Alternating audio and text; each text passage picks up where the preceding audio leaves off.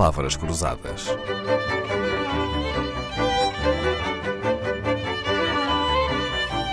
Porque quase tudo é uma questão de semântica.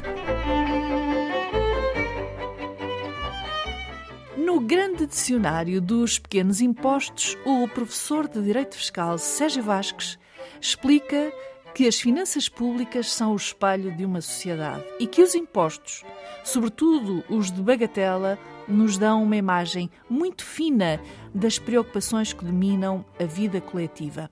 A que é que chama impostos de bagatela, Sr. Professor?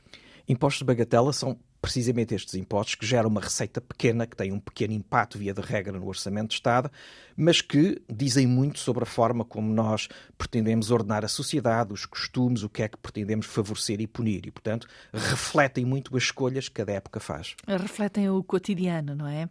Bom, um dos casos, então, em que podemos ler uma sociedade é nos chamados impostos sobre o luxo. Em 1961 era criado o imposto sobre consumos supérfluos ou do luxo.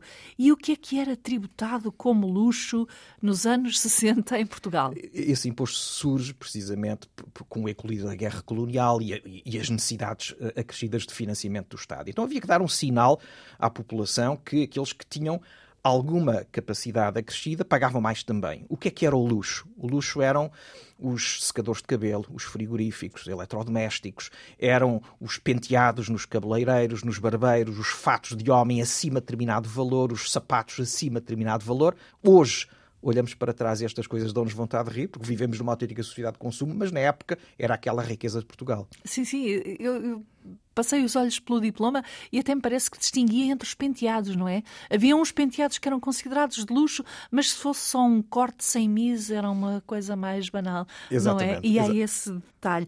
Bom, este imposto sobre o luxo teve uma vida mais curta que uh, o que é habitual, mesmo nos impostos extraordinários. Ele foi criado em 61 e foi extinto em 66. Porquê? Sim, isso aconteceu porque pouco depois, em 66, nós introduzimos, com uma grande reforma, o nosso imposto sobre as transações.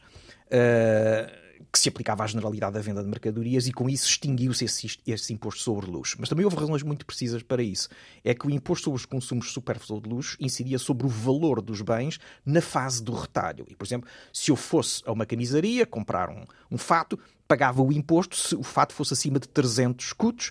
Se fosse 299, já não pagava. E, portanto, a tendência, Era a tentação complexo, da fraude é? era imensa. E, portanto, aquilo que nós aprendemos com essa experiência foi que nos anos 60 Portugal não tinha capacidade para tributar o, o, o comércio retalhista. Pois é, hoje em dia esse problema já não se põe, não é? Claro, hoje em dia ultrapassamos é isso, naturalmente. É verdade. Uma uh, categoria também muito cobiçada pelos cobradores de impostos é a do prazer.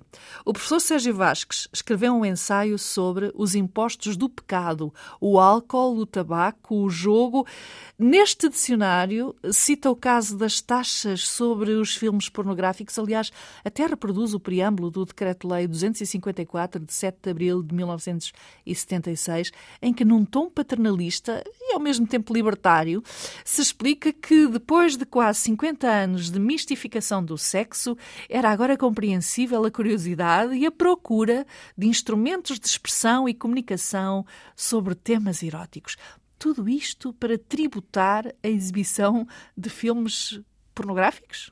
Claro, é claro que até ao 25 de Abril uh, uh, prevalecia uma proibição nessa matéria, depois liberaliza-se a exibição desses filmes, mas, apesar disso, o Estado não deixa de querer ordenar os costumes. E, portanto, uh, obrigavam-se as salas de cinema que exibissem esses filmes ao pagamento de uma taxa sobre os bilhetes e sobre a distribuição. Na semana de estreia pagavam-se 25 contos de reis se fosse um filme hardcore, 15 contos se fosse um filme softcore. Portanto, presumivelmente haveria algum fiscal das finanças do lado de lá a apurar da qualidade dos filmes. A avaliar esses critérios. Essa receita era uma receita que depois era canalizada para o Instituto Português de Cinema. Isso já vinha de trás. A diferença é que agora se aplicava essa, esse mecanismo de forma mais penalizadora quanto aos filmes pornográficos. Sim, a receita receita não há de ter sido assim tão pequena quanto isso, porque eu bem me recordo, na década de 70, a seguir ao 25 de Abril, o sucesso que tinham as salas de cinema com filmes hum, eróticos, digamos assim. Para terminar, vale a pena uma referência ao imposto sobre o uso de isqueiros, uma forma de proteger o monopólio da indústria fosforeira que o Estado, pela mão do ministro Oliveira Martins, no final do século XIX, tinha concedido por 30 anos. Quando o monopólio acabou, em 1925, o Estado manteve o imposto através da criação da licença do porte isqueiro.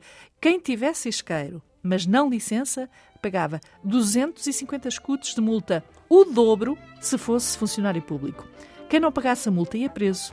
20 pessoas por ano iam para a cadeia por causa deste imposto que só foi revogado em 1970. Esta é uma das muitas histórias contadas no grande dicionário dos pequenos impostos de Sérgio Vasques, que vai regressar connosco amanhã. Palavras Cruzadas, um programa de Dalila Carvalho.